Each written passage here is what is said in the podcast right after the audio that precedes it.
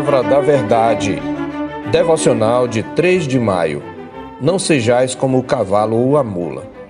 Instruir-te-ei e te ensinarei o caminho que deves seguir, e sob as minhas vistas te darei conselho. Não sejais como o cavalo ou a mula, sem entendimento, os quais com freios e cabrestos são dominados. De outra sorte não te obedecem. Salmo 32, versos 8 e 9. O Salmo 32 é um testemunho de Davi acerca da experiência que teve de pecado, disciplina de Deus, confissão e restauração. Alguns acham que foi escrito na mesma ocasião em que ele também escreveu o Salmo 51, quando adulterou com Batseba e tramou a morte do marido dela, Urias, conforme está narrado em 2 Samuel capítulo 11.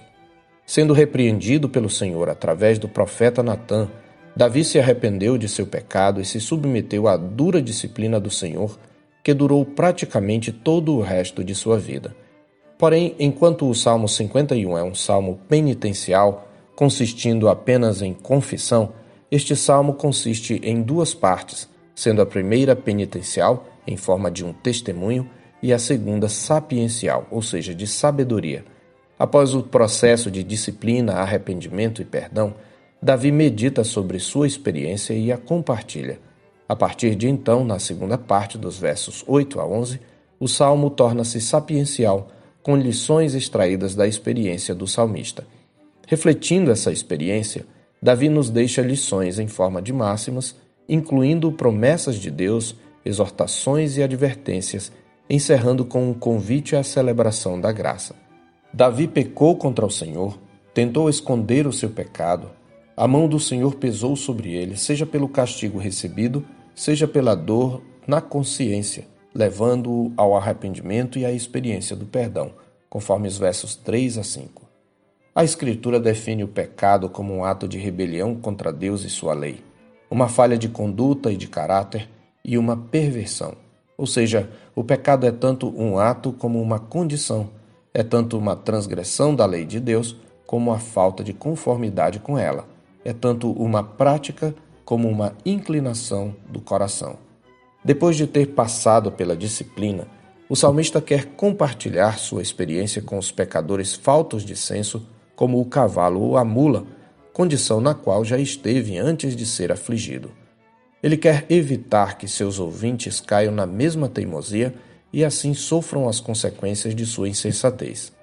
A figura do cavalo e da mula ressaltam o comportamento impulsivo, teimoso e irracional típicos do insensato. Trata-se de uma exortação, portanto, para não endurecermos o coração à palavra de Deus e às suas advertências. Deus deu aos seus filhos a sua palavra como lâmpada para os seus pés e luz para o seu caminho. Ele também lhes outorgou o seu Santo Espírito, que lhes dá entendimento espiritual, aplicando a palavra ao coração na comunhão diária com Deus por meio de Jesus Cristo, no uso diligente dos meios de graça e na companhia do seu povo, somos instruídos pelo Senhor a fim de crescermos na graça e no conhecimento de nosso Senhor e Salvador Jesus Cristo. No entanto, no processo de aprendizado, muitas vezes nos mostramos nécios e tardos de coração para aprender. Algumas vezes somos afobados como os cavalos, avançando onde o Senhor nos ordena recuar e precipitando-nos onde o Senhor nos ordena esperar. Estão nessa categoria os pecados de comissão. Outras vezes somos empacados como a mula, recuando onde o Senhor nos disse para avançar e deixando de fazer o que o Senhor nos ordenou. Esses são os pecados de omissão. Alguns de nós tendem mais a serem como o cavalo, outros como a mula. Em ambos os casos, são necessários o freio da disciplina de Deus e o chicote da sua repreensão. Assim, muitas verdades que poderíamos aprender simplesmente ouvindo atentamente e obedecendo Sua palavra, a exemplo de Davi, são aprendidas depois de amargarmos as dores consequentes de nossas escolhas erradas. Por isso, por um lado, temos do Senhor a promessa: instruir-te-ei e te ensinarei o caminho que deves seguir, e sob as minhas vistas te darei conselho. Por outro lado, se formos como o cavalo ou a mula, Deus usará o chicote e o freio, pois, como ele diz em outro lugar, o açoite é para o cavalo, o freio para o jumento e a vara para as costas dos insensatos. Provérbios 26, 3. Diante disso, Fazemos bem em ouvir a sua advertência no Salmo 95, de 7b a 9.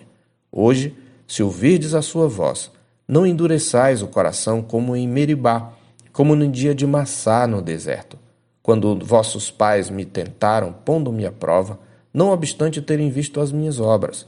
Em outras palavras, Deus está nos advertindo: não sejais como o cavalo ou a mula. Eu sou o pastor Marcos Augusto pastor da Terceira Igreja Presbiteriana de Boa Vista, em Roraima. Tenha um bom dia na paz do Senhor Jesus.